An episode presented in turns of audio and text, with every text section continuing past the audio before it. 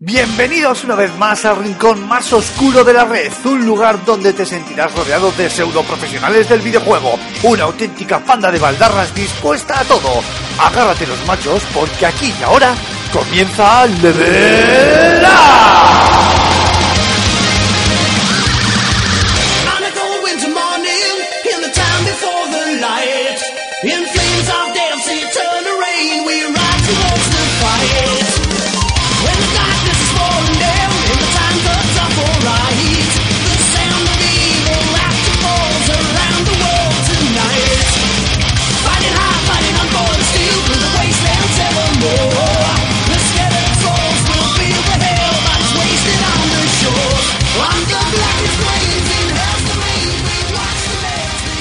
Buenas a todos, bienvenidos a este quinto programa de Level Up, este especial de Semana Santa en el que vamos a repasar las mejores procesiones que hay por todo el país. Que no, hombre, que no, que, que es broma, joder. ¿Qué, ¿De qué vamos a hablar nosotros que no sea videojuegos? Por el amor de Dios. Alguno se lo habrá creído, habrá desenchufado el MP3, habrá tirado el móvil por la ventanilla. Menuda liada. Uh, madre mía. Alfonso Gómez, director de Fan Sirius. Muy buenas, caballero. 5 de 5. Usted no falla nunca, ¿eh? 5 de 5, acabamos de perder a nuestro único oyente que Sí. ha salido despavorido, pero pues nada, oye, un, un saludo y muchas gracias. Es el llamado héroe. Y creo que la semana que viene puede que falle, ¿eh? puede que falle porque eh, si mantenemos en los días de grabación voy a llegar un poco, un poco justo de mis merecidas vacaciones de Semana Santa. Pero yo mientras pueda estar aquí y tú me invites, Aymar, yo estaré. Bueno, invi- eh, hombre, invitado estás, eres el jefe, si no te invito, ya ves tú, estoy, estoy jodido, no me queda otra. Pero el estamos-. En en el fondo todo esto, es- eh, te lo digo porque estamos deseando que no estés para montar un cipote el día que no estés, que ya verás tú, ¿eh? Bueno, ya verás, empezaremos a trolear, bueno, bueno, aquí va a ser. Raúl Romero, muy buenas caballero, ¿qué tal estamos? Tú también fallas poco, ¿eh? Lo que puedo fallar, lo fallo, efectivamente. Ya lo fallo, muy bien. Bueno, mira, me voy a sumar a, a lo que dice Alfonso. La semana que viene pasa a mí que efectivamente no me queda otra que fallar si seguimos manteniendo los días de grabación. Porque somos gente ocupada, tío. Somos gente que tita, tita. Pues nada, No. ¿eh? me haré un monólogo yo solo. Ya verás qué divertido va a estar el programa de la semana que viene. Va a ser estupendorro. Bueno, y nada, pues la verdad es que como no nos ha dado tiempo a hacer el listado de las mejores procesiones del país, pues hemos dicho, pues habrá que hablar de otra cosa. ¿Y qué temas traemos esta semana? Pues unos temas muy interesantes. De inicio vamos a hablar de dos noticias que han dado bastante que, hablar, valga la redundancia, esta semana, ¿no? Que son ese retraso de Zelda, aunque nosotros le queremos igual. ¡Eh, chistaco! Y por otro lado, la confirmación definitiva de la fecha de salida de ese Halo 5 Guardians, al que no es que le tenga ganas, no, no, es mentira. Y que a pesar de lo que de lo que tú mismo, Alfonso, creo recordar dijiste, pues parece que Halo por fin no se va, no se va a retrasar. Y en la segunda parte de, del programa hablaremos sobre la violencia en los videojuegos, donde mentaremos eh, algún interesante artículo que ha escrito nuestro compañero y director de Va Antonio Santo, en la, en la web, y luego también hablaremos un poquito pues a colación de, de bueno pues de todos estos juegos de todos estos juegos no de, de, de lo que estamos viendo en, en Bloodborne y luego también otros juegos como Hotline Miami el Hatred o como se pronuncie que tanta polémica ha levantado etcétera etcétera. Y bueno hablaremos de la violencia en general. Y como de costumbre si tenemos un huequito y nos da tiempo es decir si nos venimos arriba hablaremos también de, a qué estamos jugando no de esos juegui- esos jueguicos a los que ahora mismo estamos dudando y desgastando nuestros nuestros pulgares. Tenemos una columna de la firma, la, la sección de la firma de José Carlos Castillo, donde hoy mm, eh, yo creo que todos morimos de envidia por el tema, que no lo voy a decir, lo comentaré luego, que ah, maldito, maldito seas, José Carlos, desde aquí te lo digo, y luego, pues como siempre, despedida y cierre. Así que nada, chicos, si queréis, nos metemos ya de lleno con ese retraso en la fecha de, retraso en la fecha de salida de, de Zelda, no seamos malos, y en esa confirmación de Halo 5. Eh, Raúl, yo voy a por ti, directamente, que yo sé que lo de Zelda a ti te ha dolido en el alma. ¿Qué está pasando con Nintendo? ¿Qué pasa con ese retraso de Zelda? ¿Por qué? Pues desde el corazón del Averno, tras esto esta puñalada, Satoru Iwata. Le odio, tío, le odio, pero desde, el- desde lo más intrínseco de mi corazón. Y encima, encima es que estoy viendo por internet, he estado viendo varias, varios foros donde eh, eh, se congregan una serie de, de gente que, que, sí, joder, esto está muy bien, es adrede, es adrede, tío. Es adrede. Es adrede, claro, joder, porque hay que meter más ideas. Entonces, tienen que estirarlo más, no sé qué. Joder, tío, si, si empiezas a tener ideas y empiezas a retrasar un juego por tener más ideas, no lo sacas nunca. Nunca, muñayo. Eh, oye, Alfonso, una cosita. Eh, a pocas horas de la grabación de este, de este mismo podcast, lo que pasa que nuestros eh, lectores y oyentes, pues hasta el viernes no lo tendrán eh, disponible, eh, Nintendo ya tiene anunciado y confirmado este nuevo Nintendo Direct. Entiendo yo que para salir un poco pues a responder a esas eh, quejas y eh, suicidios a lo bonzo que se ha hecho la gente con el retraso de, Zelda y no sé si anunciar alguna cosa más. Claro, eh, especular ahora es un poco, igual es un poco un sinsentido porque para cuando emitamos ya el podcast, pues ya sabremos la noticia, pero sí puedo preguntar igual directamente, ¿no? ¿Este Nintendo Direct responde a, al hecho de, las quejas del retraso de Zelda? No, no, no, ni mucho menos. Eh, Este Nintendo Direct responde primero a, a que va a ser la primera aparición. A mí me parece que es más importante porque es la primera aparición de Nintendo post acuerdo con Dena, que eso es importante. Y ¿Cierto?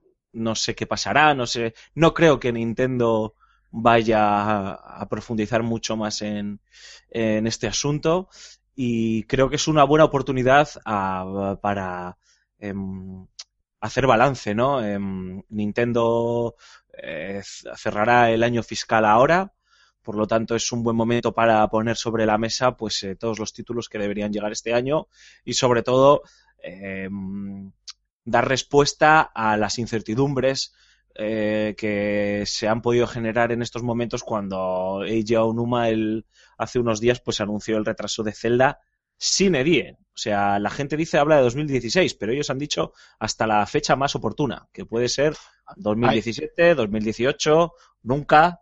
O igual sale, o igual sale a la par que el de Last Guardian. Ah, ahí está, ahí está, ahí está. ¡Ey! Venga, fiesta. Es que- o Half-Life tiene- 3. Venga. Tiene tela la cosa. No lo sé, a ver, em, yo creo que... Van a sacar un poco de pecho, por decirlo, ¿no? Sí, claro, a ver, tienes que, tendrán que enseñar algo del Star Fox, eh, tendrán que enseñar algo de Xenoblade, a lo mejor alguna pequeña sorpresilla que no vendrá con un gran nombre, ¿no? Pero bueno, pues sobre todo ver qué, qué nos espera para este final de año, porque van a tener que poner un título eh, de solera, por así decirlo, con suficiente entidad para la campaña navideña. Tiene todo su sentido, pero es que a mí de todo el retraso de Zelda y todo lo que está pasando y tal, no sé si, si, si os habéis fijado en, en las declaraciones de Nintendo, pero ellos mismos han dicho que no va a estar en el E3 el juego. Sí, cierto. Eso eh, es significativo de, de eh, el estado en el que se encuentra el proyecto en estos momentos. O sea, Y lo, que, y lo que dices tú, que lo de 2016 igual de eso nada, claro. Hombre, puede ser 2016, porque al final queda un año, ¿no? Pero yo creo que em, están planteando un Zelda muy ambicioso, eh, con esos toques de open world, si no me equivoco, sí, ¿no, Raúl? sí, sí, efectivamente. Y Sí, sí. a lo mejor, pues, eh, es algo, es un territorio inexplorado o virgen para Nintendo. Mira, el otro día leí un comentario, eh, no me acuerdo dónde era, creo que era en A Night Games, de un de un, de un eh, lector de la revista que decía, bueno, es que Nintendo ha hecho un sandbox y ahora se han dado cuenta que tienen que llenarlo de cosas y de gente. Pues, por eso lo retrasan, ¿no? En clara alusión a aquel vídeo que enseñaron hace unos meses, creo que era en los VG Awards, eh, en el que se veía, bueno, no se veía ni siquiera un in-game directo porque estaban eh, Miyamoto y Aonuma comentando y había un plasma gigantesco detrás de ellos donde se veía el Zelda. Ah, Eh, no, no, vale, vale. A, vale. a Rajoy y al Zelda a la vez. Eh, Yo creo que Rajoy hizo un cameo. Y, joder, me acuerdo que Raúl y yo estábamos, es verdad, Raúl y yo estábamos eh, de vacaciones juntos, eh, un fin de semana que nos escapamos, lo estuvimos viendo ahí los dos plan, como pero, niños quieto, para, off topic. ¿En plan romántico? Hombre, nos tocamos Súper romántico. Claro, O sea, claro. fíjate que nos, no- nos, nos tocamos y todo viendo el vídeo. Sí, efectivamente. A mí y- nunca me invitáis, ¿eh? Que lo sepáis. Es No, porque no. tú eres más fuerte que yo. Tienes mucho pelo. Eh, fuerte. y, y recuerdo que lo vimos Raúl y yo y lo que más nos llamó la atención, además de bueno la buena pinta que tenía el Zelda, era sobre todo eh, la sensación de vacío, ¿no? Que, que, se mos- que mostraba en algunos momentos el juego. Entonces, bueno, no lo sé, no sé. A mí me parece una buena noticia porque al final hay que intento ser positivo y creo que si esto va para bien y sirve para mejorar el juego, pues bienvenido sea. Eh, bueno, en realidad es un poco también, es la pregunta que quería, hilar, con vosotros, pero que al final lo hemos eh, ya comentado, ¿no? El hecho de que si muchas veces se suele decir, y normalmente suele ser cierto, aunque otras veces, bueno, pues también nos encontramos algunos truños, esto es Nintendo, supongamos que no, va, que no va a ser así, pero sí que parece lógico pensar, ¿no? Que el hecho de, de crear un, un sandbox, un mundo de, o vamos, un sandbox, o un juego de, con un mundo de exploración libre, eh, hace necesario pulir muchísimo el, el título y sabemos que Nintendo es un poco obsesivo con sus franquicias y sus marcas estrella y al final ese retraso eh, yo creo, esto ya es opinión, eh, que realmente implica una, una, una mejora en la calidad. No siempre se suele decir, eh, ¿cómo se suele decir? Eh, mal de muchos con solo de tontos, ¿no? Eh, parece que cuando se retrasa un juego decimos, bueno, pero si es para que sea mejor, pero bueno, parece lógico pensar, eh, no sé, Raúl, ¿tú qué opinas? Que efectivamente en este caso, y más tratándose de, del primer Zelda Open World, Sandbox o como quieras llamarlo, que efectivamente este retraso es, es, es, es necesario o, o, por lo menos va a ser positivo en cuanto a la, a la calidad del título. Pues sí, o sea, Nintendo ya lo has comentado tú, siempre ha sido muy obsesiva con sus franquicias estrella y seguramente este retraso eh, sirva para pulir el código porque es un open world, la distancia de dibujado será mejor, más, más grande, el, horizonte será, se verá mucho más lejos, o sea, esos pequeños detalles que Nintendo hace, que nadie se para a pensar eh, qué son, pero que cuando te fijas dices, joder, esta es la mano de Nintendo. Y, a mí me, no es que me parezca mala idea que se retrase el juego, porque si se retrasa, tío, es porque han metido o están pensando en cuatro ideas y han dicho, hostias, qué buenas son, vamos a ver si lo podemos incluir, pero alguien ha dicho, espera un poco, tío, si las incluimos vamos a tener que retrasar el juego. Y entonces ah, se habrá valorado y habrán dicho, bueno, pues aporta, aporta a retrasar el juego. A mí lo que me escama es que quitando el Xenoblade, Chronicles, ¿qué cojones tenemos de Nintendo para de aquí a final de año? Es que ni siquiera han mostrado en el E3, van a mostrar en el E3 el nuevo Zelda, el, algo de Zelda, lo que sea. Pues me gusta que hagas esa pregunta, porque lo último que quería preguntaros yo sobre este, bueno, último, otra de las cosas que quería preguntaros sobre este tema es precisamente si este retraso cambia ahora de forma radical la estrategia de Nintendo frente a, a Wii U para lo que queda de 2015. Recordemos que todavía estamos en, en marzo, queda año, eh, este Zelda era un poco la, una de las no sé si una de las piedras angulares o la piedra angular sobre, la que pivotaba un poco la estrategia comercial de, de, Wii U, corregirme si me equivoco, eh, y ahora con este eh, anunciado retraso, ¿qué creéis vosotros, cuál creéis vosotros que va a ser la estrategia de, Nintendo con, Wii U? Yo es que creo, creo que lo tiene un poco complicado. Zelda vende consolas. O sea, la saga Zelda vende consolas, la gente espera, yo lo veo yo hablo con la gente y, joder, yo voy a esperar a que salga el Zelda eh, para comprármela con el Zelda y tal. Eh, recordemos que la remasterización del Wind Waker vendió consolas, o sea, hubo un repunte en, las ventas de, hardware de sobremesa de Nintendo. Entonces, no sé hasta qué punto y cómo se va a centrar Nintendo en la estrategia de cada Navidades. Eh, me imagino que el Star Fox, que es lo que ha dicho Alfonso antes, pues querrán darle bastante más eh, protagonismo y mucho más ahora que el Zelda pues se ha ido hasta una fecha indefinida, yo quiero pensar que de 2016. Entonces, ya dijeron que antes de salir el Zelda iban a sacar el Star Fox. Pues no creo que sea un juego tan profundo y tan grande como pueda llegar a ser el Zelda, con lo que seguramente tengan mucho código ya picado y avanzado y probablemente se centrará su estrategia más en eso y en el tema de los amiibo y en las cartas estas de de NFC que en otra cosa. Porque ¿qué van a hacer? ¿Sacar otro Mario Party? ¿Y tú, Alfonso, qué opinas? Um, a ver, um, no sabemos muy bien con qué nos va a sorprender Nintendo para este final de año. Mañana yo creo que se va a aclarar un poco el horizonte. Me parece muy bien que quieran tomarse su tiempo con Zelda porque yo creo que Eiji Aonuma eh, lo decía en la presentación, o sea, en el anuncio del retraso, ¿no? Que tal vez hablaron con demasiado entusiasmo, no es una cita literal, por supuesto, pero como, o sea, al final lo que quería decir es que hablaron con demasiado entusiasmo en los VG Awards cuando presentaron aquel tráiler sobre la fecha de salida del juego y yo creo que han recogido, o sea, ellos mismos habrán dado cuenta que para eso son Nintendo y son muy listos, pero habrán recogido también un poco el feedback de la comunidad y yo creo que se han dado cuenta que les quedaba un juego un poquito verde. Eh, no sabemos si de verdad es un open world como nosotros eh, lo, cono- co- lo concebimos, es decir, los Zelda siempre han sido en cierta medida open world, pero bueno, ese toque más sandbox que se, que se Sí. intuía. Sí, que la gente igual tiene en la cabeza a Link con una metralleta, Sí, ro- sí. robando bugas y matando prostitutas. Y no, los tiros no van por ahí. Qué. No, sabe- no sabemos, ¿eh? ellos no han dicho en realidad eh, esta boca es mía, entonces eso es más especulaciones por parte de la prensa.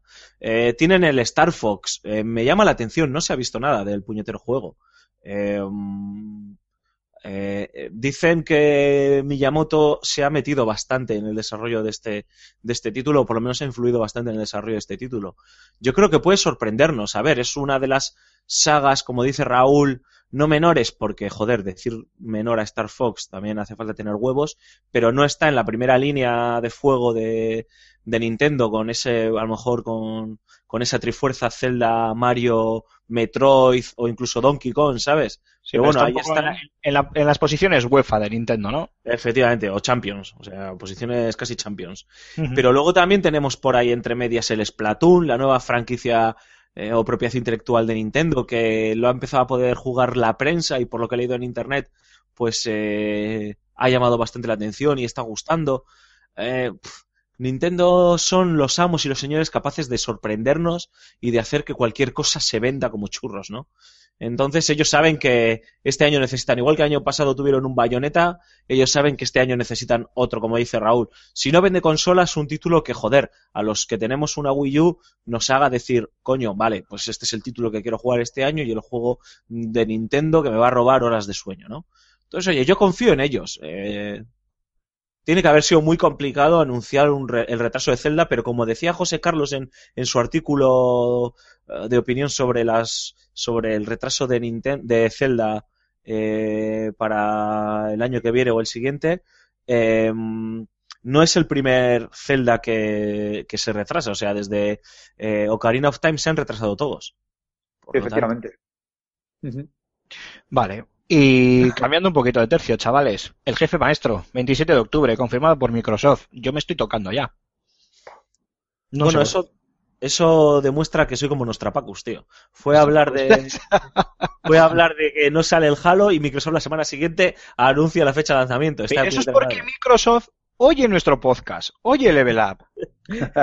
Dijeron, ¿cómo? Mira lo que ha dicho el listo este del, del Fan and Sirius. Pues eh, pone una fecha para joder. El único, el único que nos escucha de por ahí es Don Matrix.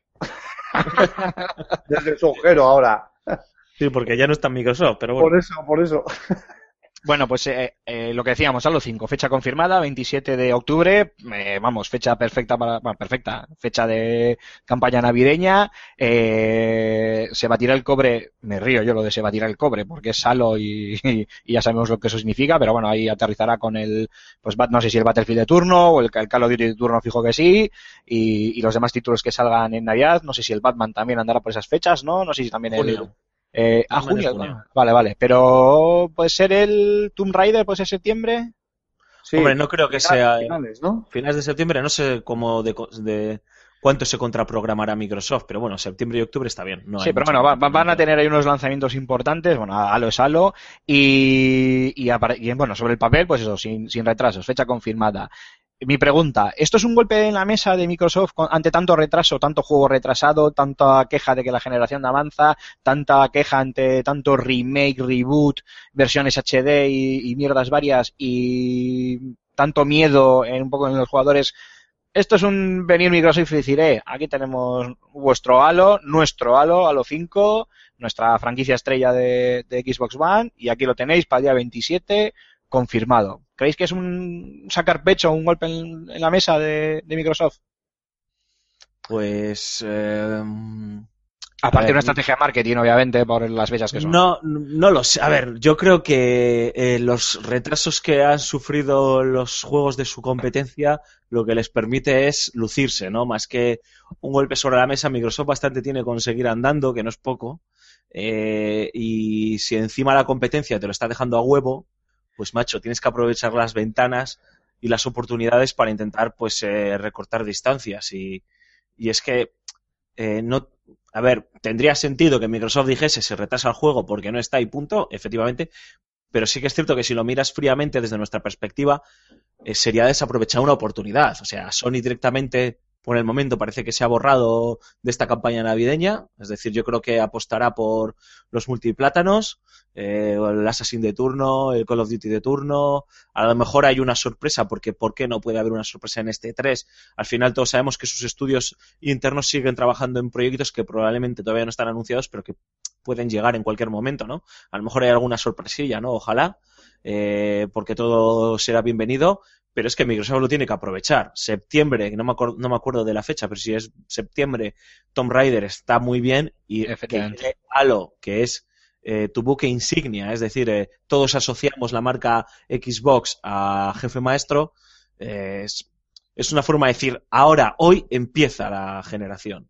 Aunque bueno, micro- aunque Sony ya ha tenido sus lanzamientos estos meses, Bloodborne o The Order, sobre todo Bloodborne, que ha sido una grata sorpresa, Microsoft lo necesitaba, es que lo necesita como agua de mayo. Y a mí Sí. me parece, vamos, o sea, maravilloso. Estoy contigo, ¿eh? además al 100%. Eh, como tú bien dices, eh, cualquier mínimo resquicio que la competencia le, permita aprovechar para sacar ventaja o intentar igualar, la tiene que aprovechar y qué mejor que hacerlo con su, con su franquicia, con su franquicia estrella.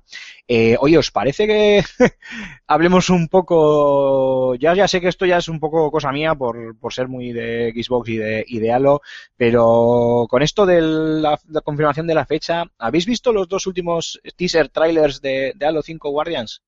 No. Yo ¿No los tampoco los he... No, yo ¿No tampoco, tío. visto? Me cago en No. la madre. Pues quería comentarlo yo con, con vosotros. Bueno, al final se ve al... eh, es, es exactamente el mismo tráiler, ¿vale? Lo voy a intentar explicar eh, muy rápidamente, porque además dura muy poquito, pero es exactamente lo mismo. Un- parece un planeta devastado, una ciudad devastada, una estatua medio derruida de- del jefe maestro y a los pies de la misma al agente Locke, el protagonista de la serie Nightfall, que ha salido con The Master Chief Collection, creo que era, ¿no?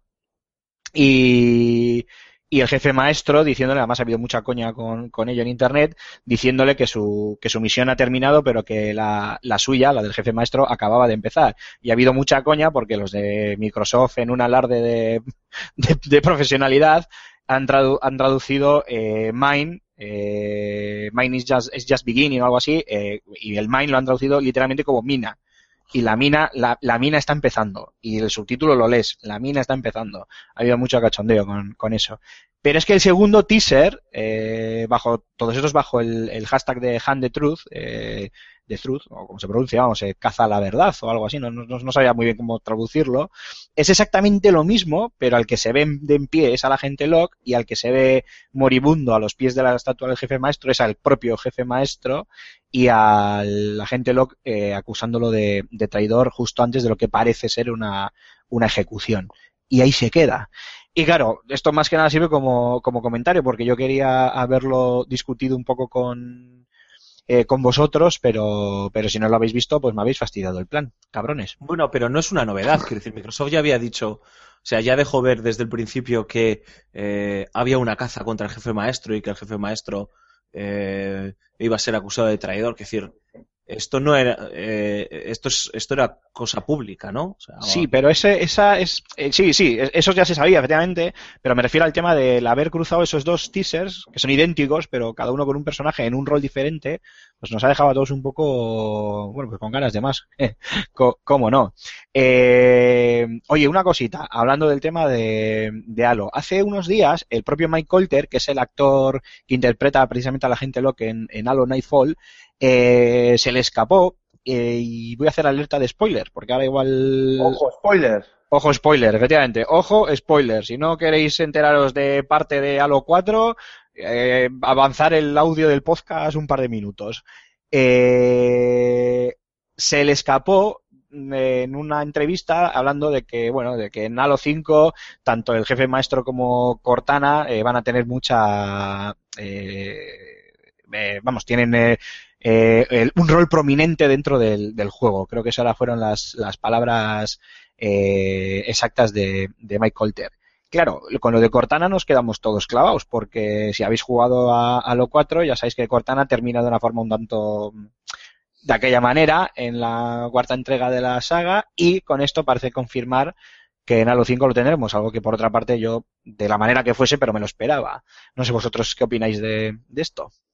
Hombre, tal cual acabó a lo, a lo 4, pues efectivamente te da a pensar pues que algo ha pasado con Cortana que no muy bueno, sin, sin necesidad de meterme más, de entrar más en detalles. Pero, pero es relativamente fácil recuperar algo así en el mundo de Halo. Quiero decir, al final estamos hablando de, de una inteligencia artificial que mm, se puede llegar a reprogramar, se puede llegar a, a reconstruir.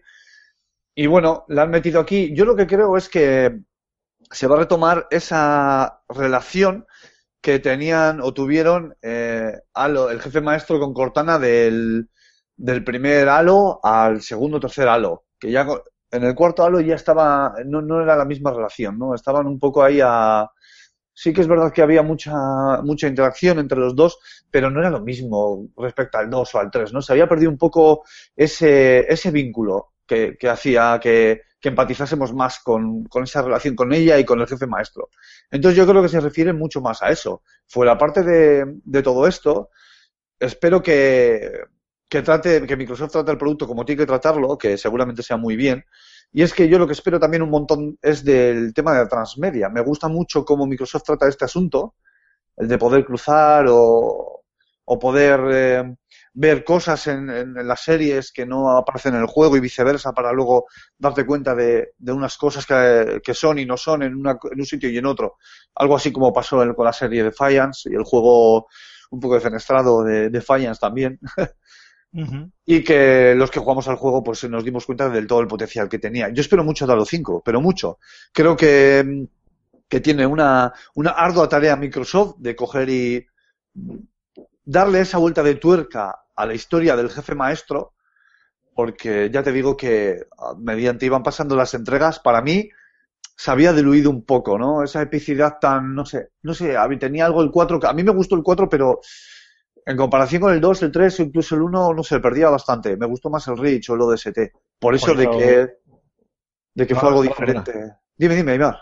No, no, no, simplemente te voy a decir que a mí el 4 me pareció, de hecho así lo, lo expuse en, en Va de Juegos, me pareció una puñetera obra maestra de juego de acción. O sea, Sí, sí, es un desde juegazo. la banda sonora hasta, hasta la inteligencia artificial de los enemigos, el diseño de niveles, la calidad técnica, o sea, a es que yo es que me, me- vamos, babeaba por todos, por todos Pues, lados, increíble. Imagina, pues imagínate Halo 5 con, con- además Microsoft sabe que esto es eh, un poco la nueva generación empieza cuando yo lo diga, ¿no? Sí, sí, el pistoletazo. No, es, es verdad, para ellos va a ser el pistoletazo de, de salida. No creo que llegue, no creo que vaya a llegar antes, obviamente.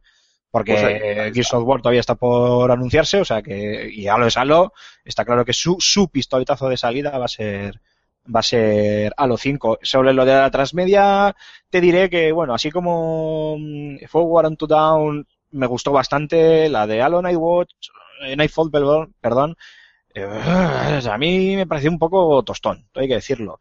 Y Alfonso, tú igual sabes y me puedes corregir si me equivoco, aún falta por no por anunciarse, pero sí por estrenarse o por empezar a presentar eh, la famosa serie basada en, en Halo que iba a producir y no sé si a dirigir, supongo que algún capítulo también, Steven Spielberg, ¿verdad? Joder, ahora hay un cacao mental porque como Microsoft cerró todos estos estudios de la parte de, de la televisión y demás, no sé si ese proyecto ha quedado defenestrado y han terminado con el Nightfall y nos podemos ir olvidando de Steven Spielberg y Halo, ¿eh? Le he perdido la pista, la verdad.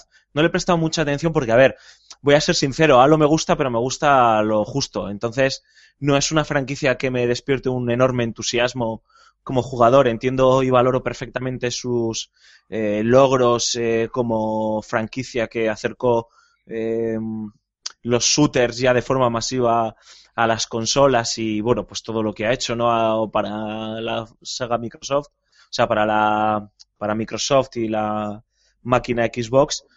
Pero bueno, pues eh, hay ciertas cosas de Halo que las tengo bastante perdidas, ¿no? Yo creo que Halo 5 es mucho más que el inicio de, de la generación para Microsoft si obviamos la exclusividad temporal de Tomb Raider, que ojo con Crystal Dynamics, que hacen cosas muy tochas. No, sí, sí, cierto, cierto. Con el reinicio de Tomb Raider, yo ya con, con este Tomb Raider, Rise of the Tomb Raider creo que es, ¿no? O no sé cómo es. Rise Sí. of the Tomb Raider, sí. Sí, sí. Tengo unas ganas enormes de ver qué pueden hacer, ¿no? Pues Sí. yo creo que, además de, eh, como dice Raúl, la generación para Microsoft empieza ahora con Halo 5, es una prueba de fuego bastante importante para 343 Industries. O sea, eh, sin desmerecer eh, las capacidades eh, técnicas y el trabajo que realizaron con Halo 4, por cierto, mejor juego del año, el Fan and Sirius, cuñita, cuñita publicitaria en el año 2012. ¡Spam! eh, un poquito spam que no viene mal. Es cierto que, bueno, eh, tuvo unas- una crítica mixta a los jugadores de toda la vida de Halo, a muchos de los jugadores de toda la vida de Halo. No les terminó de convencer el multijugador. eh, muchos tildan la campaña de Anodina. A mí me entretuvo bastante, es cierto. eh, aunque no me lo llegué a terminar, así que gracias por spoilearme el final. Eh, eh, la gente con la beta de Halo 5 mm, multijugador, muchos de los medios que lo han podido probar se han mostrado recelosos, aunque, vale, ya sabemos cómo es la prensa, pero se han mostrado recelosos. Yo creo que 343 Industries tiene un papelón, o sea, tiene un papel muy gordo. Eh, son los guardianes del mayor legado que tiene Microsoft a nivel jugable. No me gustaría tener la responsabilidad que tienen ellos, porque hay que hacer ese equilibrio entre mantener el espíritu y aportar tu propia voz, y eso que tiene que ser muy jodido, eh, y se la juegan, se la juegan este año completamente. Entonces, les deseo toda la suerte del mundo porque, porque van a tener la mirada de todos los jugadores, ya tengas una Xbox o no tengas una Xbox pendiente sobre su trabajo. Yo creo que se merecen un voto de confianza. ¿eh? Después del, testigo recogido con, con Halo 4, bien es cierto que estaban en el anterior, eh, en el final de la anterior generación y, en ese sentido pues ya se sabía exprimir y aquí eh, van a ser ellos un poco los encargados de, ese pistoletazo de salida que hablábamos también a nivel técnico, ¿no? De exprimir la máquina de, la nueva máquina de, Microsoft. Pero bueno, yo, sí que les doy un, un voto de confianza y creo que lo van a hacer bien, ¿eh? Sí, a ver, hombre, todos, eh, vosotros sois más expertos en Halo que yo, ¿eh? Pero los Halos no son tanto el apartado técnico, que sí, que está muy bien, pero tampoco era su gran bandera, sino más el diseño de niveles, ese rollo épico de jugarlo en legendario eh, y llegar a las fases, esos momentos de las fases en las que eran casi oleadas de élites que venían contra ti, los grunts, eh, eh, eh, y tú estabas ahí pertrechado ahí con las pocas granadas que te quedaban y las pocas balas y esa sensación épica junto con la banda sonora y ese diseño de niveles, ¿no? Y esa inteligencia artificial. Y, y yo entiendo, y mucha gente a la que eh, respeto eh, y me ha hablado de las diferencias entre los, entre el Halo, que solo tienen uno, y eso es importante remarcarlo, de 343 Industries y los Halos de Bungie, pues eh, eh, bueno, pues dicen que sale perdiendo, ¿no? En comparación. Eh, pero, caramba, estoy contigo, Aymar, se merecen un, un voto de confianza. Es decir, no Sí. hicieron un desastre con, con Halo 4. O sea, yo creo que hicieron algo muy digno y que a lo mejor les pudo, les, les pudo pesar, no sé vosotros, no sé Raúl lo que piensas, les pudo pesar el nombre de la franquicia, ¿no? Es decir, hostias, es que estás haciendo un Halo, ¿sabes? No estás haciendo, eh, no sé, un, un cagarro espacial. O sea, estabas haciendo un halo. Entonces, pues bueno, eso también yo creo que les pudo pesar. Y que ya sabes cómo somos. Somos extremadamente críticos para según qué cosas. Jo, es que, es que Bungie es Bungie, ¿eh? O sea, no, no es cualquier Sí, compañía. sí, sí, hace, sí. hace buena mierda. Bungie hace buena mierda, tío. Hace mierda de la buena. Esta mierda es buena. Sí. Sí, sí, Bueno, sí. Bueno, chicos, pues yo, salvo que queráis añadir algo más eh, sobre el tema de Zelda, sobre el tema de Halo, yo creo que lo podríamos dar ya por finiquitado y pasamos al, al segundo tema. No sé si queréis decir alguna cosita más. Adelante. Adelante. Eh, no, que tenemos ganas de que llegue el Zelda y de que llegue el Halo. Cierto. sí. Esperar es un Cierto. rollo. Bueno, el Zelda yo no porque no tengo Wii U, pero el Halo sí. Así que nada, ya tú si quieres te vienes a casa a jugar al Halo y yo me voy a lo tuyo a jugar al... Oye, al igual Zelda. el, igual el Zelda, este retraso ha servido para que lo lancen junto a la nueva consola NX. Bueno, ojo, ojo, ojo, ya lo ves, ya le estamos jodiendo a Aymar, que quería pedir, siempre acabamos montándonoslo para boicotearle el programa. Esa Esto se va a convertir en una de las señas de identidad de esta nueva etapa de Level Up. Eh, eh, hay gente muy mal pensada y joder, a mí me, me costaría, o sea, me cuesta ser tan mal pensado, ¿sabes?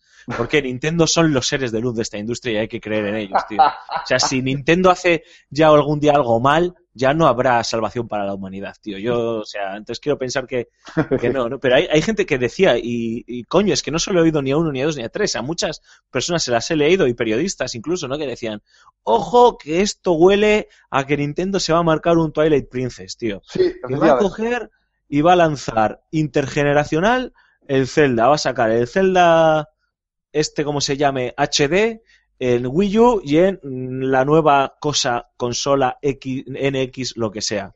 Joder, me cuesta creer que vaya a pasar eso, sinceramente. O sea, Hostia, tío. Yo creo que va a sacar un Zelda multiplataforma, ya tomas por culo. a tomar por culo. Y lo vamos a poder jugar en Xbox One, en Play 4. Oh, chaval. De hecho, es que Nintendo lo que va a anunciar el próximo día es que compra a Microsoft y Sony. Directamente. Joder, pues ellos podrían y me lo creería, ¿eh? bueno, dicho esto, zanjamos el tema ya, señores, y pasamos al segundo punto, que si no veo que no, que no terminamos nunca. Vamos a por unos minutitos musicales, a ver si metemos algún temita de Halo o de Zelda, y volvemos ahora mismo. No os mováis.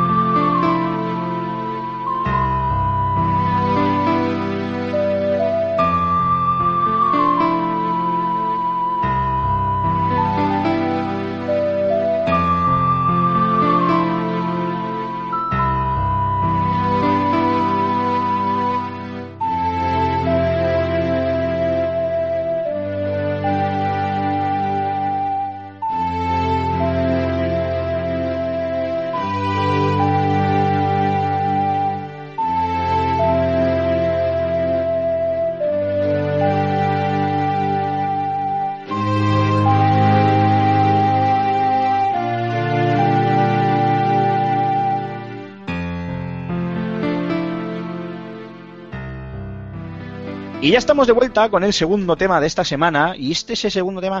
No sé por qué me entran unas ganas así como de, de, de, machacaros en la cabeza.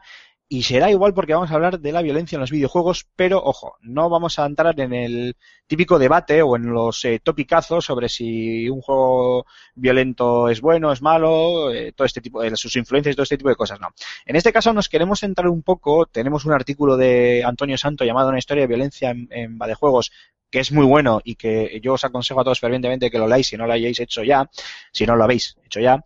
Eh, y más o menos lo que queremos tratar, y chicos, eh, me echáis un capote a ver si lo explico bien, es un poco eh, si realmente los videojuegos, o algunos videojuegos hoy por hoy, nos permiten experimentar de esta forma virtual, interactiva, que los, que los videojuegos nos, nos traen, las consecuencias reales de, de dicha, de dicha violencia en cualquiera que fuera, que fuere sus, sus formas o, o, o- cualquier forma en la que, en la que se nos, en la que se nos muestre. Creo que lo he explicado bien, ¿verdad? No, yo no te he entendido nada, tío. Ya estamos, otra vez, aquí, a tu casa. bueno, dicho esto, eh, existen unas declaraciones de Ed Boon, el creador de la saga Mortal Kombat, en las que, eh, y, y encargado de- del nuevo Mortal Kombat X, o Mortal Kombat 10, o como queráis llamarle, eh, en la que literalmente, y por resumir, dice que eh, el- esta violencia ha sido aceptada eh, como algo, como un elemento más, como algo natural en los videojuegos y que es un signo de que la industria está madurando, ¿no? Es un signo de madurez dentro de la industria. Centrándonos de primeras en esas declaraciones, ¿qué pensáis vosotros, eh, Raúl, Alfonso? Alfonso, por favor, te cedo la batuta. Vamos, que te estás quitando el marrón de encima, Raúl. Efectivamente, pero de forma legal. centrándonos en las declaraciones solo y no en, en todo lo que demás que, que hablaremos, eh, creo que tiene razón. A ver, hay que entender también que la violencia de los Mortal, de los Mortal Kombat siempre ha sido una violencia con ese toque de humor negro, ¿no? Y de... O sea, era más eh, una forma de, de reírse eh, de, de- de sí mismo que una forma de, bueno, de reivindicar nada, ¿no? Entonces, yo creo que, mm, que, sí, que, efectivamente, que ahora ya no llame la atención como hace años, ahora incluso que estamos en la época de los eh, juegos hiperrealistas y, en el que todo es hiper explícito, que ya no sea titular, eh, mirad lo que se puede hacer, mirad los fatalities de Mortal Kombat, mirad, pues bueno, demuestra que la industria ha madurado y la sociedad ha empezado a comprender a los videojuegos como vehículos de, entre- de comunicación y vehículos culturales, además de vehículos de entretenimiento. Entonces, pues en ese sentido, eh, pues es de aplaudir, la verdad. Yo creo que este señor tiene más razón que un santo.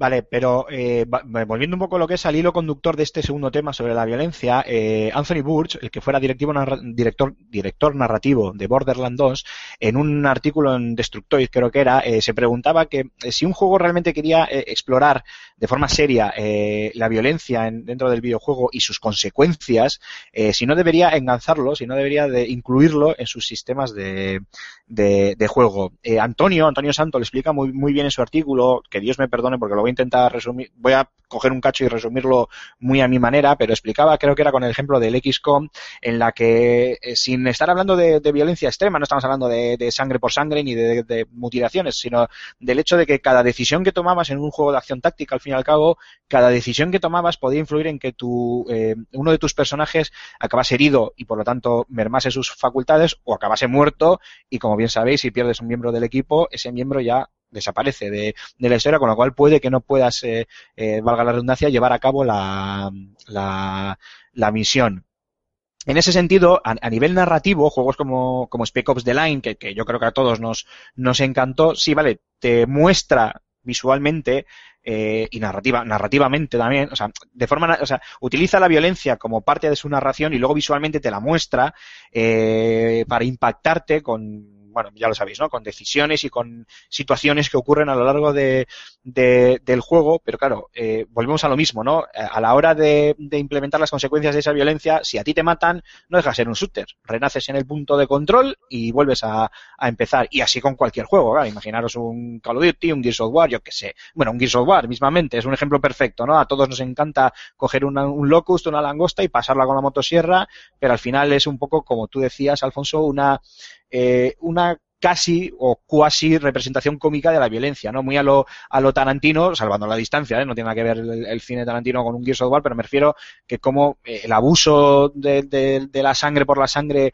eh, que a veces hace Tarantino en sus películas llega a rozar lo cómico y como pasar una langosta con el Lancer y a motosierra, pues, pues también, pero no, no, no implica más, no nos lleva a más. De hecho, casi yo creo que estamos todos inmunizados cuando narrativo visualmente vemos esa violencia. Entonces, eh, ¿Qué pensáis sobre eso, no? Sobre cómo integrar eh, en, en, el, en, los propios mecanismos de juego el hecho de, de que si existe violencia y se actúa con, con, ella, hay unas consecuencias que van a afectar al resultado, al resultado final.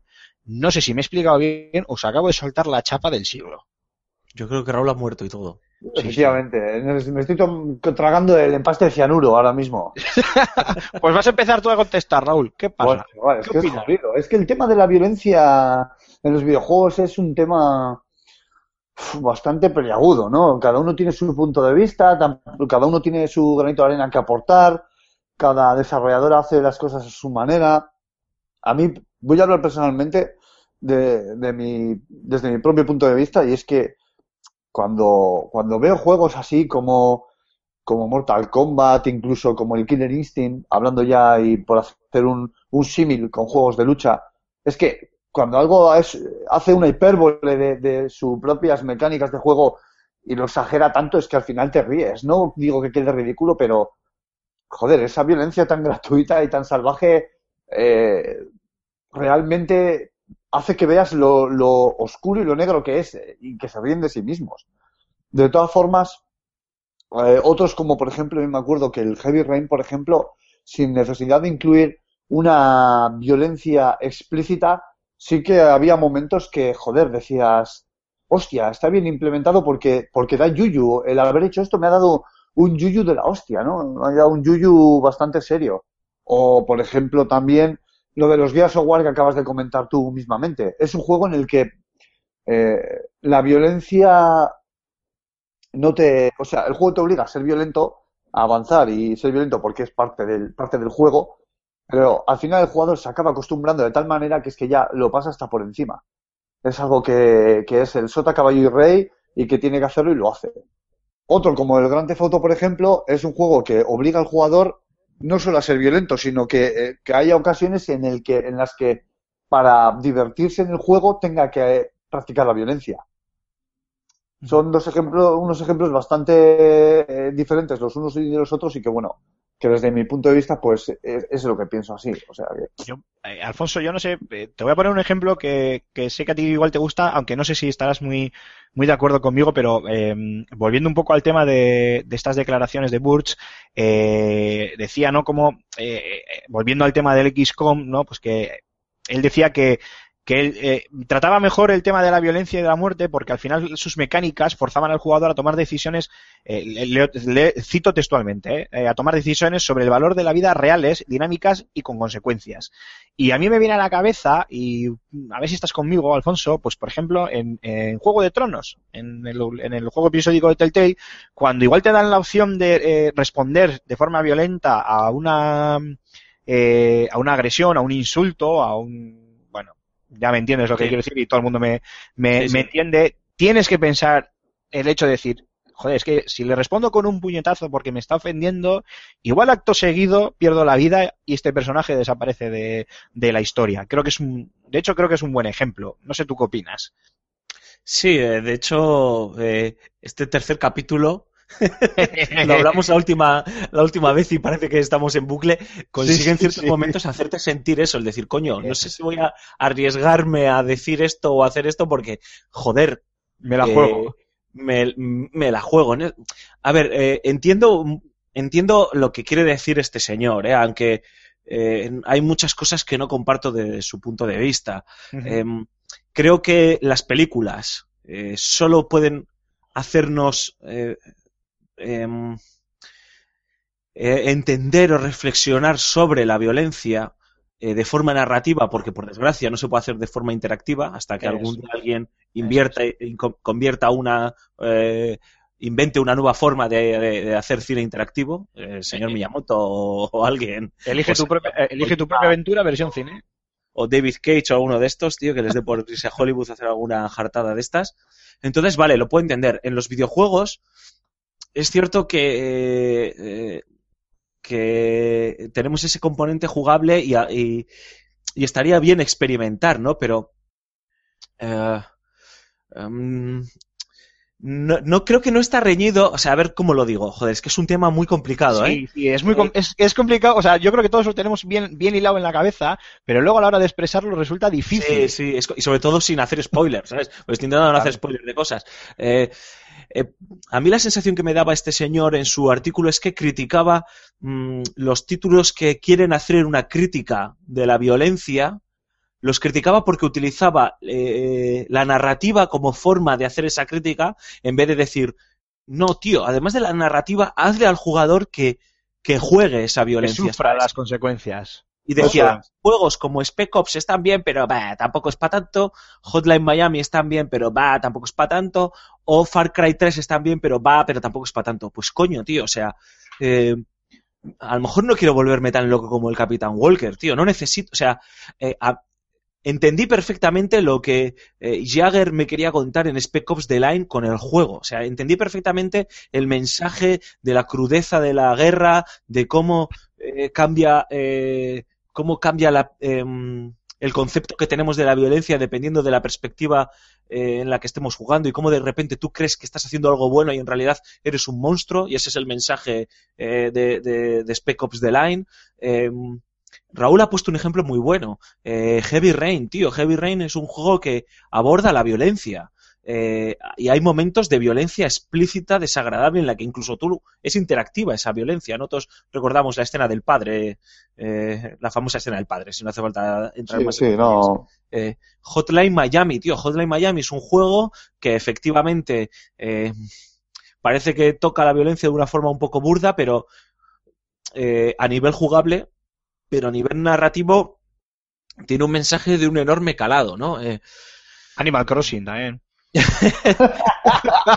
Eso sí que es violencia, macho. eternamente, viol- o sea, profundamente violentos. Eh, cada vez que lo enciendo me dan ganas de, asesinar perritos, tío, ¿sabes? Eh, eh, no sé, Far Cry 3. Eh, quiero decir, no está. No, es, no lo veo como algo negativo que el videojuego intente de forma narrativa hacernos reflexionar sobre la violencia y está y me parecería ya ideal que a nivel jugable nos consiguiésemos encontrar una serie de mecánicas que encima nos hiciese sentir es, eh, eh, responsables de esa, de esa violencia, ¿no? Entonces, y, tú has puesto un ejemplo, las aventuras gráficas, igual que los juegos de estrategia, tal, las aventuras gráficas de Telltale, sobre todo, ¿no? O. Life is Strange, eh, en este caso, eh, tal vez por su forma, eh, nos permiten hacerlo, ¿no? Es decir, yo en un shooter no me imagino. La única forma que se me ocurre que es que cuando te peguen un tiro, eh, tu personaje coge. Menudo puto rollo, sinceramente. O sea, es un coñazo. E ir cojeando, no sé qué, tal y cual.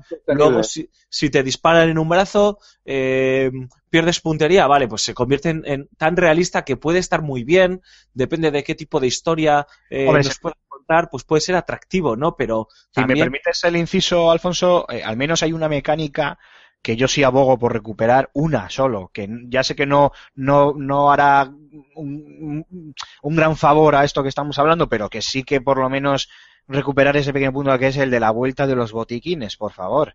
O sea, esto de que me escondo detrás de una pared y me recupero de, de cuatro balazos en el pecho, digo, coño, ¿quién, quién soy yo? Superman. O sea, no tiene mucha... Pero aquella, yo me acuerdo de lo que se sufría cuando estabas con una barrita de vida que decías tú, "Ay, madre mía, que como me estornude muero y tenías que llegar al final de la fase y no habría Cristo humano que encontrase un, botiquín por, por, por, el map, por el mapeado, ¿vale? Es un ejemplo igual eh, muy nimio y hasta muy chorra, si queréis decirlo, pero, pero bueno, era algo, pero es que ya no tenemos ni eso en los shooters. Sí, no, además, eh, eh, ahí hay, ahí hay una forma muy interesante de introducir de manera jugable y de manera narrativa la violencia, ¿no? Eh, a mí me parece también muy poco creíble ya el que, tío, estás en una guerra y te encuentras 400 botiquines en Normandía, ¿sabes? Dices tú, joder, joder con los aliados y con los nazis, macho, que iban dejándolo todo perdido de botiquines, tío. ¿Sabes? Entonces, eso es cierto que ahora, con el paso de los años, eh, suena poco creíble. Igual que a mí me suena muy poco creíble el que la gente vaya grabando diarios eh, de qué jodido estoy, tío. Acaban de torturarme y voy a dejar aquí un diario de la tortura. Dices, pero a ver, o sea, eso quién se lo cree, no se lo cree nadie, ¿no? Entonces, Eh, ¿no, está- ¿No estarás hablando de Alien Isolation, por por casualidad? ejemplo, por ejemplo. Entonces, eh, yo creo que en el momento en el que eh, los desarrolladores encuentren una forma de comunicar eh, la posibilidad en la que el personaje se cura de una forma realista, pues eh, hay las mecánicas jugables yo creo que también evolucionarán, ¿no? Y por ejemplo, hay, hay ejemplos en muchos shooters, pero ahora porque lo estoy jugando me viene a la cabeza, Raúl, en Far Cry 4 tú te puedes curar, o sea, te tienes que Sí. curar Sí, sí, sí, Eh, vendarte y demás, sí. Te vendas, te metes el, el chute, ¿no? el chute, te quemas las heridas. Lo que sí que es cierto es que no te explican por qué cojones el tío sabe hacerlo. Por lo menos te lo podían explicar, porque a mí me parece que es un pancho que va a tirar las cenizas de su madre y es que acaba sabiendo disparar una K-47, montando en elefantes y curándose y tiene cursillo de primeros auxilios. Lo mínimo es que te lo explica. O sea, que incluso hiciesen ahora una parte de tutorial de y ahora te vamos a explicar no a ti, sino al, ju- al ju- a- no al jugador, sino al muñeco que como vas a estar en la guerra, pues te tienes que curar y entonces pues tienes un cursillo de primeros auxilios, vale, te lo explican un rollo, pero ya has introducido esa mecánica has de forma realista y has introducido al jugador. Y es una forma de introducir la violencia, ¿sabes? Sin castigar tanto, ¿no? Sí, Ah, no lo sé. penaliza, sí. No lo sé, menudo to- tochaco que acaba de soltar, ¿eh? No, no, no. Yo, de hecho, estoy, eh, estoy completamente de acuerdo contigo, Alfonso. Y mira que me gusta estar en desacuerdo para debatir, pero es que hoy no te pillo por ningún lado. y es, y es verdad. A ver, eh, estoy contigo, eh, lo que tú has dicho. Yo no, no creo que sean incompatibles el hecho de, de crear un juego donde la violencia tenga consecuencias para el jugador. A nivel de, de- interacción con el juego y tampoco veo mal eh, que la violencia en el videojuego se base en, en- en la narrativa del mismo. O sea, Sp- Spec Ops The Line es el mejor, el mejor ejemplo. Era un- no dejaba de ser un shooter, si morías volvías a, a nacer en el punto de guardado X y, y seguías adelante. Y aún así su narrativa sangrienta y salvaje, pues al final te dejaba el cuerpo, pues como creo que nos lo dejó a, a todos de, terminar el juego y todos parados quietos pensando en cinco minutos qué coño acabo de, jugar y de hacer y de, y de, y de ver. O sea, no creo que sean incompatibles. Pero por lo demás, efectivamente, sí que se echa en falta, y sobre todo, claro, en el shooter, porque es el género, probablemente es el género en este sentido por excelencia, porque al final el shooter en primera persona te pone a ti en el papel literalmente, o sea, eres tú, se supone, ¿no? Tú estás manejando a ese personaje, a ese, eh, pues como tú bien decías, ¿no? A ese tío que no es nadie y de repente sabe hacer de todo, pilotar un helicóptero, disparar armas que incluso ni existen todavía, no han sido inventadas, y si no, que se lo digan a Gordon Freeman, que era un ingeniero que iba a hacer un experimento y acabó salvando al mundo de una invasión alienígena. Pues, efectivamente, pues sí, sí, sí, es, es obvio.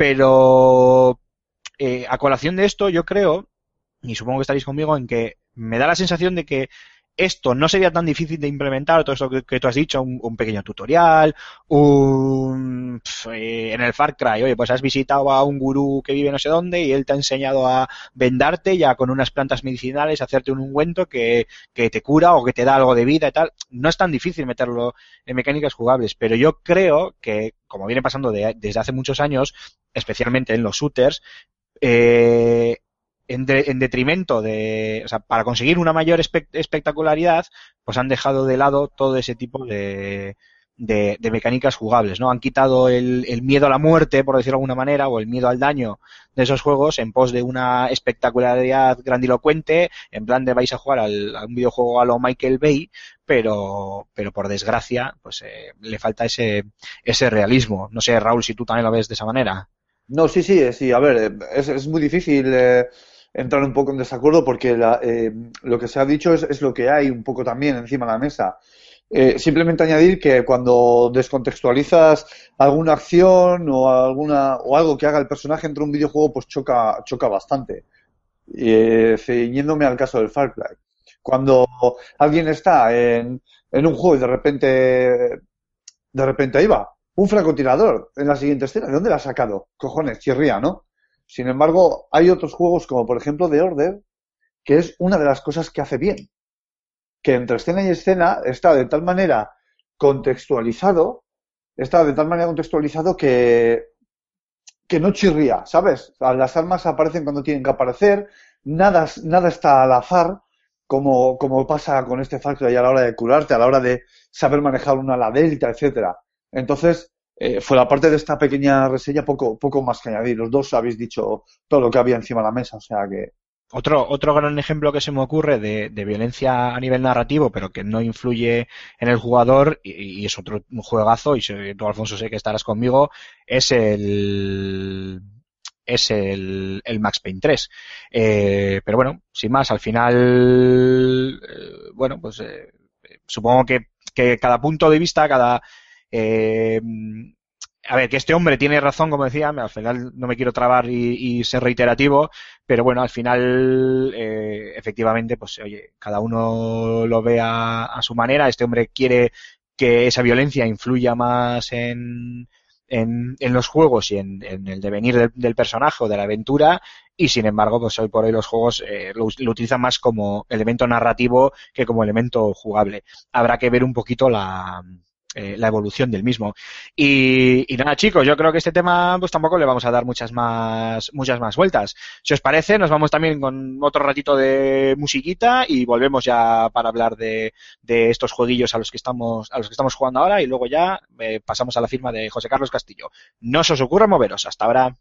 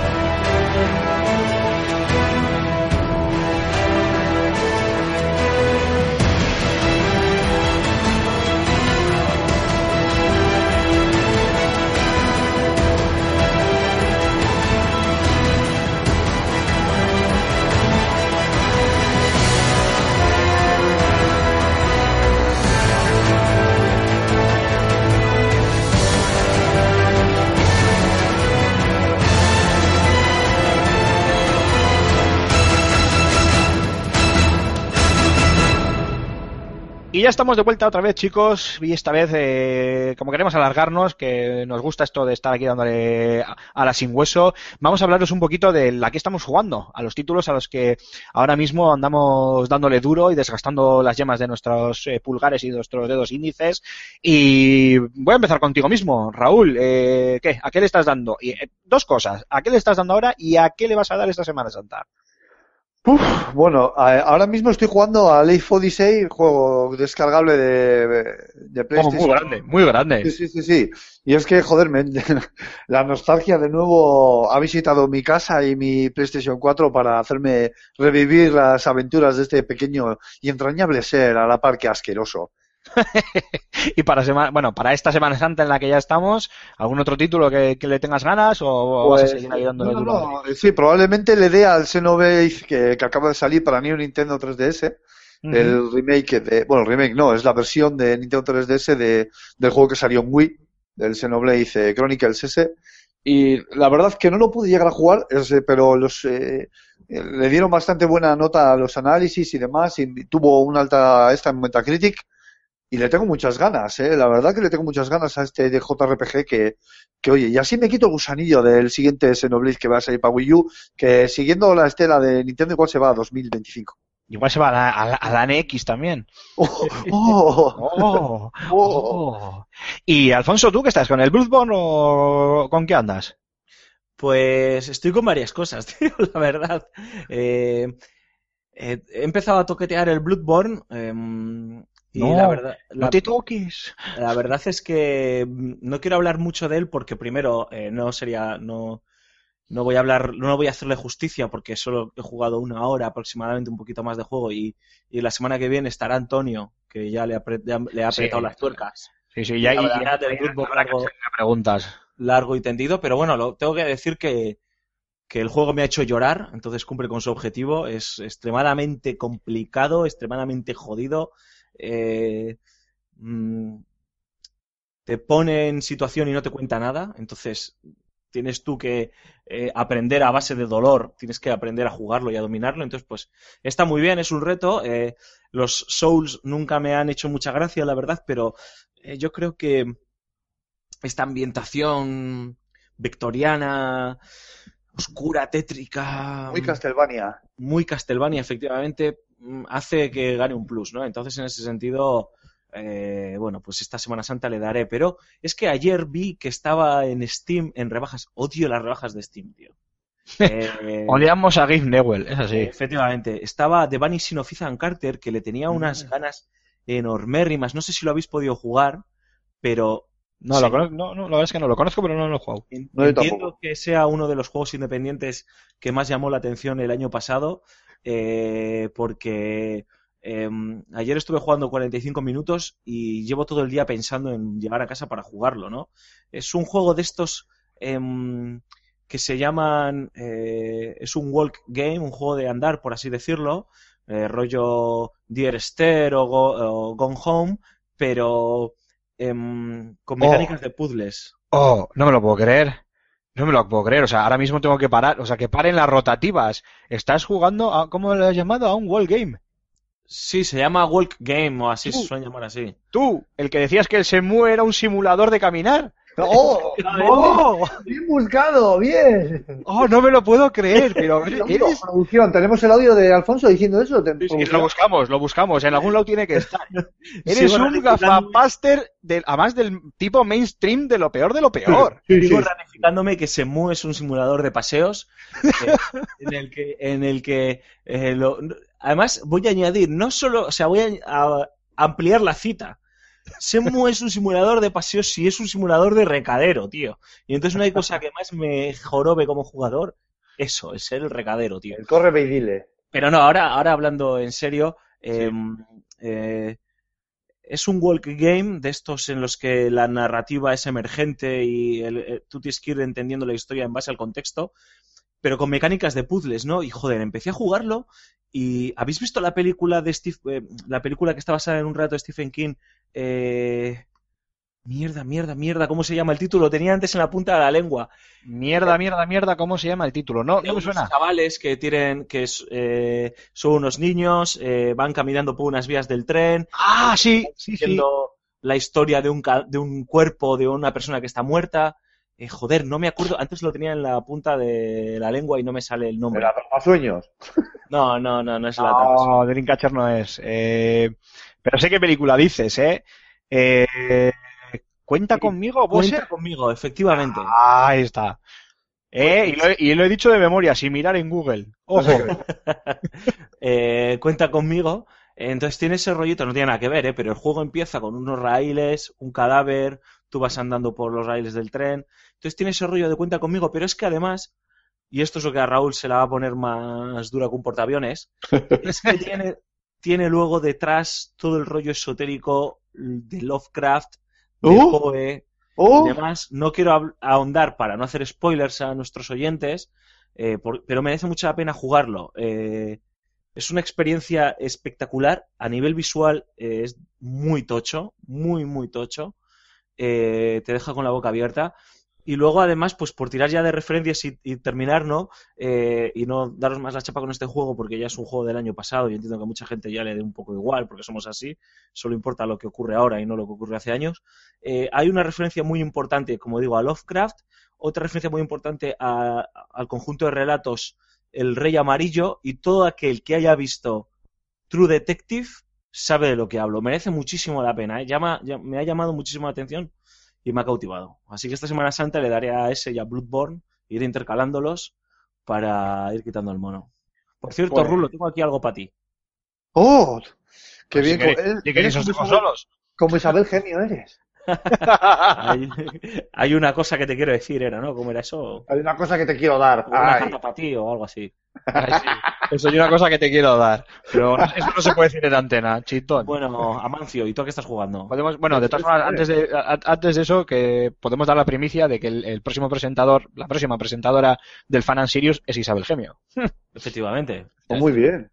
¿Eh? Una primicia.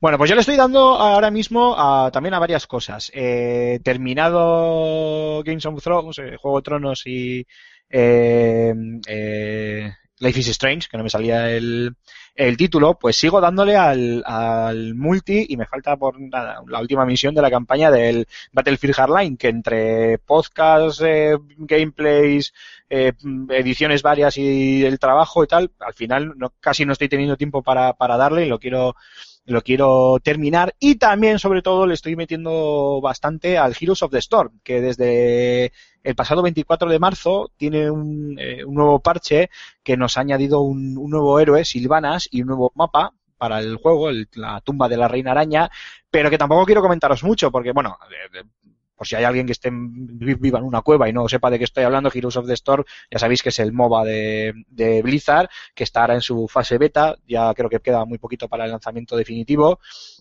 Y esta última actualización, la verdad es que bueno, mejora bastantes cosas, mejora también temas de, de conexión y, y demás.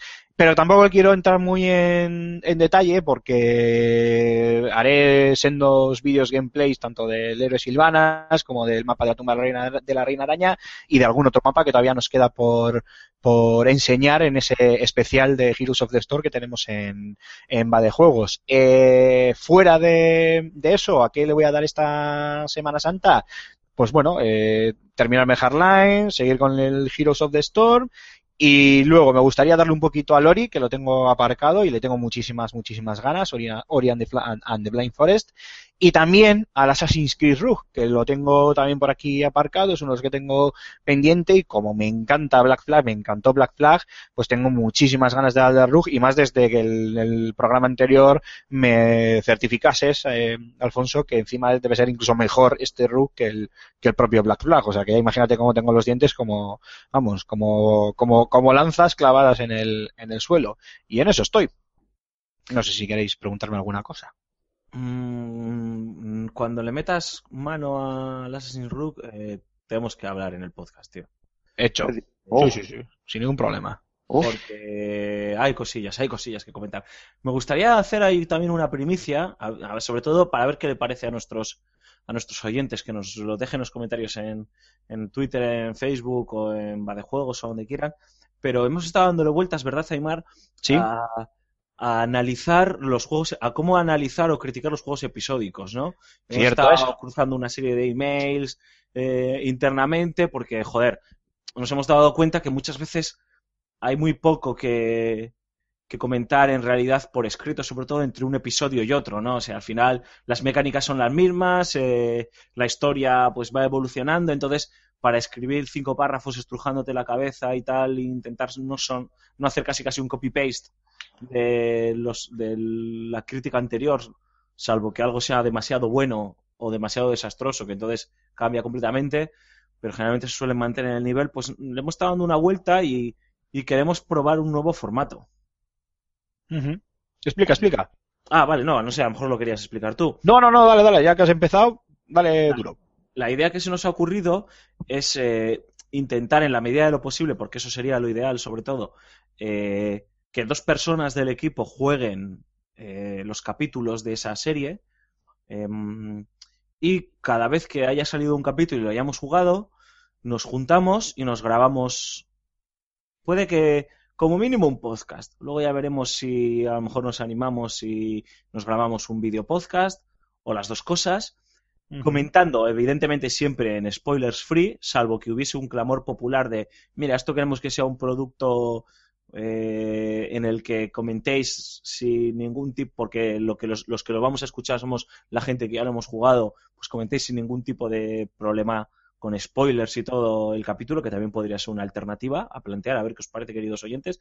Pero bueno, la idea sería siempre libre de spoilers, comentar, pues como cuando comentas el capítulo de una serie que te gusta mucho con un amigo, eh, eh, mordiéndonos la lengua, claro, por supuesto, ¿no? Eh, creemos que es una forma diferente de, de abordar este tipo de género y creemos que no se puede dar pie a debates interesantes porque de hecho ya hemos tenido un par de debates muy chulos eh, Sí. por email y yo, con respecto al, al tercer capítulo de Juego de Tronos y creo que va a ser el que va a inaugurar esta, esta nueva forma de de ay caramba.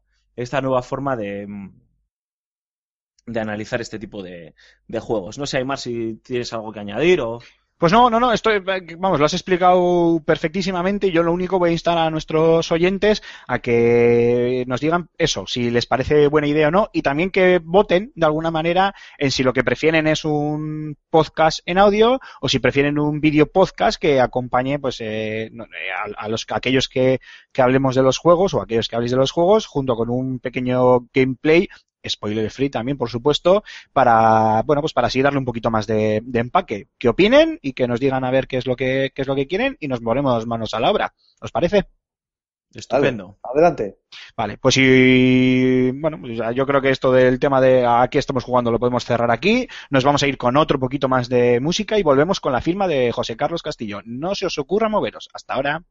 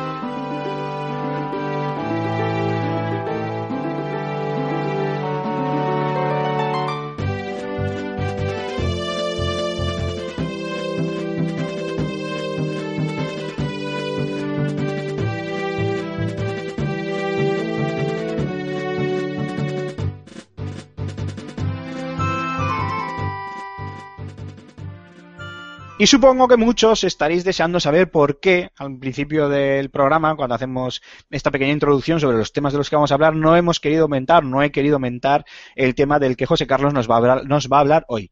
Pues muy fácil, porque la mitad de la redacción anda buscando a José Carlos para darle un palizón y robarle ese, eh, bueno, no sé si es juego o, o, bueno, esa demo, esa, lo que sea de que este hombre ha podido probar de The Witcher 3. Eh, el tercer eh, título del. Ay, ¿Cómo se llama? Gerald del, ¿cómo, ay, ¿Cómo es el nombre del mago? Gerald de Rivia. Gerald de Rivia. Eh, pues la tercera parte del, del, juego de CD Projekt, que ya se ha podido probar unas cuantas horitas, no sé si creo que han sido tres horas, en este caso ha sido José Carlos Castillo, actualmente la persona más envidiada de toda la redacción, y que nos ha traído unas pequeñas impresiones sobre el título de los eh, polacos, ¿son estos chicos? Sí, sí CD pues, Projekt. Sí. Eso es, pues nada, vamos a escucharle y a ver qué nos dice. Llevamos muchos meses pidiéndole algo más a la nueva generación, y The Witcher 3 Wild Hunt podría concedérnoslo. He tenido el placer de pasar tres horas frente a la superproducción de CD Projekt Red y no puedo esperar a la versión comercial. El código correspondía al pasado enero y sus responsables me aseguraron que todo había mejorado eones. El asombro cruzó mi rostro al comprobar cómo aquel Work in Progress lucía mejor que cualquier otro juego de mundo abierto hasta la fecha, gracias mayormente a los portentosos equipos que lo ejecutaban. Existe cierta preocupación porque los retrasos enturbien el título, como seguramente ocurra con Project Cars, pero el de Geralt es un caso diferente. No es que el estudio polaco haya perdido el rumbo del desarrollo o se les haya ido de madre, al contrario. Las semanas que restan hasta el 19 de mayo las dedicarán enteramente a retocar y maximizar el rendimiento de la aventura, especialmente en lo que a PlayStation 4 y Xbox One respecta. Lo comentaba en mis impresiones. Pocas desarrolladoras pueden permitirse el lujo de tomarse el tiempo que consideren oportuno para que su juego resulte perfecto, y Red está muy cerca de conseguirlo. Porque Wild Hunt otorga una profundidad nunca vista en el género. No hay cabida aquí para líneas de diálogo obvias ni misiones secundarias insulsas. Los personajes expresan tanto más con sus rostros que con sus labios, y los combates reclaman indagar en sus porqués. Si ese monstruo aterroriza a una aldea, no debe ser por capricho, piensa de Rivia, justo antes de topar con el cadáver acribillado de su compañera preñada. La extensión del mapeado impresiona igualmente, aunque no cansa cabalgar a lomos de sardinilla por parajes de auténtico cuento. Nunca había visto un sistema de iluminación tan exquisito ni semejante gusto por el detalle. Ejemplos de los que tomarán buena nota muchos otros estudios. Y si es vuestra primera vez con la franquicia, no os preocupéis. También fue la de un servidor y no tuve problemas para inmiscuirme en su rico universo. No cabe duda, esto debe ser brujería.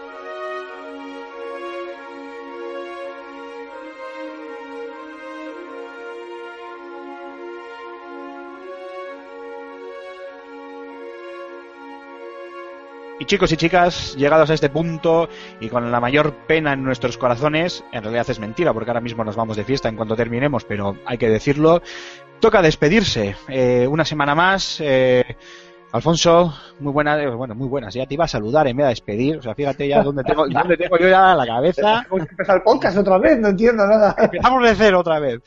Alfonso Gómez, director de Fan Sirius, muchísimas gracias por estar. La semana que viene parece que igual te perdemos, pero bueno, oye, no pasa nada, ¿eh? te, te dejamos, no hay, no hay problema.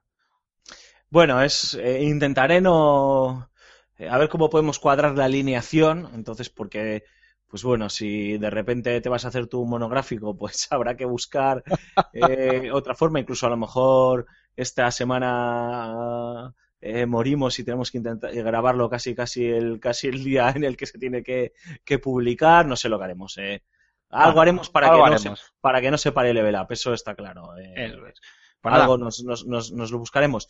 Sé que estamos a la despedida, pero vamos a reventarte otra vez la despedida. Acabo Bien. de ver una noticia. Yo, yo lo dejo para la reflexión. para no- piensa, pero piensa cuándo se va a emitir el podcast, que luego, que luego quedamos como el culo, que ya sé lo, que sé lo que vas a decir. Yo lo dejo para la reflexión de nuestros oyentes.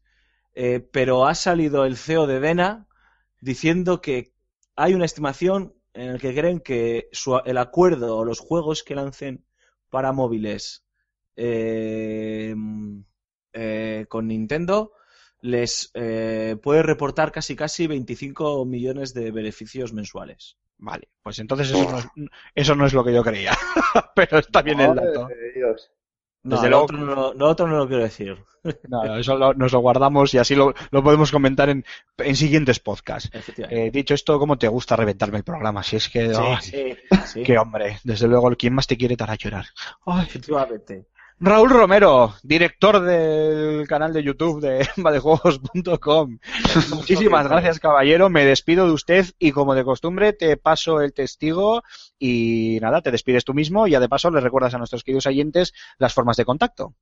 Bueno, pues ahí tenemos las redes sociales para que podáis postear todo lo que se os venga a la cabeza, como son Facebook, Twitter y Google Plus. Eh, nos podéis buscar cómo va de juegos también en nuestro canal de YouTube, como bien ha dicho el amigo de la barba impertérrita Aymar. Así que todos vuestros comentarios los dejáis en la noticia, debajo del vídeo y le dais al like porque vosotros sois los que mandáis. Y si no dais al like, esto no crece. Y si no crece, me presentaré en vuestras puertas y os machacaré. Y dicho esto, nos vemos. Y por parte de este humilde locutor, pues nada, como siempre, agradeceros muchísimo que estéis ahí. Da igual que seáis muchos, da igual que seáis pocos, mejor si sois muchos, cabrones. Eh, gracias por escucharnos, muchísimas gracias como siempre por el feedback. Sé que esto también lo repito, pero es que, de verdad, es, es lo que al final nos permite mejorar y nos permiten también buscar un poco los, los temas de los que poder hablaros semana a semana, salvo, salvo que la actualidad manda, por supuesto. Y nada, instaros hasta, hasta dentro de siete días en un nuevo level up. Así que nada, adiós, hasta la semana que viene.